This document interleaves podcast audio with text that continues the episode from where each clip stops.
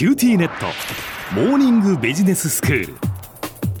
今日の講師はグロービス経営大学院の福田明先生です。よろしくお願いいたします。よろしくお願いします。まあ、先生、前回からモチベーションというテーマでお話しいただいていまして、まあ、よくね、モチベーションってどうしたらこう高まるのか、で、あの特にこうリーダーになった時にこう部下のモチベーションをどうやって高めたらいいかっていうのが、まあ、ビジネスパーソンの悩みとしてあるというお話で、で、あの前回はモチベーション理論というのを紹介していただきました。やはりまあいろんなこう、はい、ずっとこう研究されてきて、えー、いいろんなこう理論があるわけですよね。で、その中でも、はい、えー、まず一つがニーズ理論、まあ、つまりマズローの5段階欲求と言われるものですよね、はい、えー、ビジネススクールでも本当におなじみですけれどもその理論をご紹介いただいてそれからもう一つ職務特性理論っていうこうあの仕事の中身がどういうものだったらモチベーションが上がるかっていうそういう理論を教えていただきました。で全部でこのモチベーション理論5つあるっていうお話だったのであの残り3つあると思うんですけれども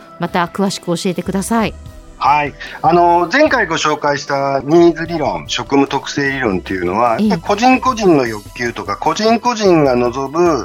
仕事に対する要望、欲求を満たすことでね、うん、モチベーションを上げていこうっていう理論になります。で、これはこれで極めて大事な理論なんですが、一方で難しいのが、個々人に対してそこまで要望を聞く時間がないとか、うん、やっぱり仕事ってなかなか個々人が望むようにデザインできないっていう、うん、こんな現実もあるので、でね、まさしく継続性っていうところに極めて課題があるわけですね。で、これからご紹介する3つぐらいの話は、実は今多くの企業で導入されている人事にまつわる仕組みの前提となっている考え方っていうことなんで、実はこれからご紹介するものは、企業の仕組みに組み込まれていると。こんな理論になってきますね。これが70年代以降ですかね。じゃあ、早速ご紹介させていただきますね。で、一つ目が期待理論と。何かを期待するってことですか、はい、で、期待理論っていうのはですね、うん、まさしく自分が何かをしたいと思ってる。うん、で、それがやってみようと思うためには、それを頑張った結果、何かしらの期待が返ってくると。うん期待されるってことですね。見返りがあるから期待するってことですね。その行動をやることにね。あ、見返りがあるから、あ、そうですね。はいはいはい。うん、なので、ここで見返りっていう話が出てくるんですね、うん、で、例えば自分がやりたいと思ったこと、やろうと思ったこと、努力したいと思っている。その結果、まずは一つは成果が上がるかっていう話は一つあります。で、さらに言えば、それに対して金銭的報酬とか、うん、非金銭的報酬が与えられるってなると、それをやろうと思うと。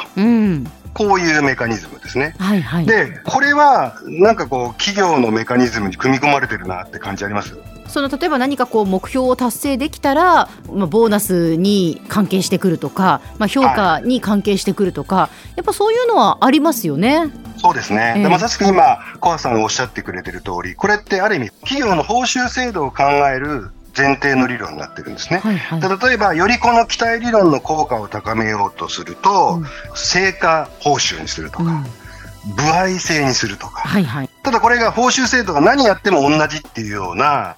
報酬制度になっていると、なかなかその動機が湧きにくいっていうことになりますよね。うん、なので、期待理論っていうのは、その報酬っていう分かりやすいものも含めて、連動させて、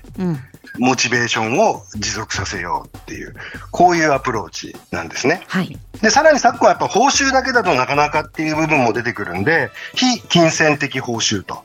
いうことになってくるんですが、これはフィードバックっていうね、前回もあの職務特性理論の5つの要素のに出てきたんですけど、フィードバックっていう要素が極めて大事になってくる。これは非金銭的報酬ね、認められるとか、評価されたとか、こういう組み合わせになってくるということです。はい。もう一つがですね、結構似てるんですけど、ゴール設定理論と。はい。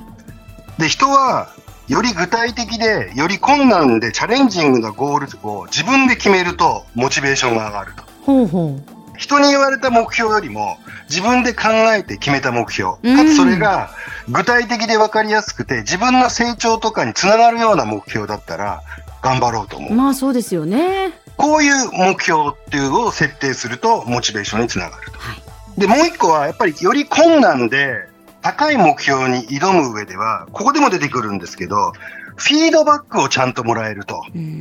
掲げた目標に向けて努力し続けようとすると。フィードバックが継続するモチベーションにつながると。で、これもですね、最近多くの企業で制度としては取り入れられてまして、これが目標管理制度ってやつですね。年1回目標を決めて、それを半年とか四半期ごとにレビューして、フィードバックしてあげて取り組むと。で、その取り組みの結果を先ほどの期待理論も含めて、評価なり報酬と結びつけると。はい、これがゴール設定理論です。で、この2つが結構今、企業内にビルトインされてるんですが、なかなかやっぱ運用っていうのは難しいっていう現実があるんですね。で、これやっぱり変化が早かったり、状況によってどんどん求められるものが変わってくるっていう時代になると、制度もより柔軟に早く適用できなきゃいけないんですけれども、なかなかこの期待理論とかゴール設定理論っていうのは仕組みにしちゃうとなかなか柔軟性がなくなっちゃうと。うんまあ、こんな問題も起こってるわけですね。はい。はい。で、最後、社会認知理論っていうのがあります。ええで、これはゴール設定と期待理論に加えて、結局人間って社会的生き物なんで、より誰かのためにとか、世の中のために貢献しているっていう実感があると、モチベーションが上がると。うん。それはなんかわかる気がしますね。ね、そうすると自分はもっとできるとか、もっとやりたいっていう貢献意欲が湧いてくるし、はい、まあこれ実は自分自身の自信を高めたり、やりたい欲求を高める上では、このより自分以外の人に対して、世の中に対して貢献したい、貢献できる実感っていうのを促すと。うん、こういうものです。で、これが最近ね、目標設定とか期待理論にも盛り込まれていることが増えてきてますね。ESG とか SDGs っていう中で、より短期的な数字だけじゃないものに目を向けて、モチベーションを引き出そうと。ここまでちょっと5つの理論をご紹介したんですけど、なかなかこれをうまく実践するっていうのは難しいんですね。はい、で、今、多くの企業はどんなことにチャレンジしているかっていうところを、この後ね、私からご紹介したいなと思ってます。はい、では先生、今日のまとめをお願いします。はい。気づいてないかもしれませんけども、実はモチベーション理論が今のね、皆さんの会社の制度とか仕組みに組み込まれている。こんなことに気づいていただけるといいんじゃないでしょうか。今日の講師はグロービス経営大学院の福田明先生でした。どうもありがとうございました。ありがとうございました。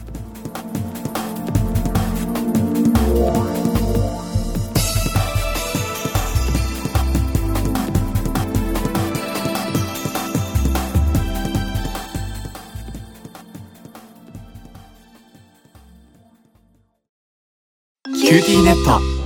チカって乗り換えたみたいよ。よくそんなに簡単に乗り換えられるわよね。私もそろそろ乗り換えよっかな。え今の彼3人目じゃなかったっけ？今年だけで。スマホの話なんだけど。乗り換え簡単。格安スマホの QT モバイル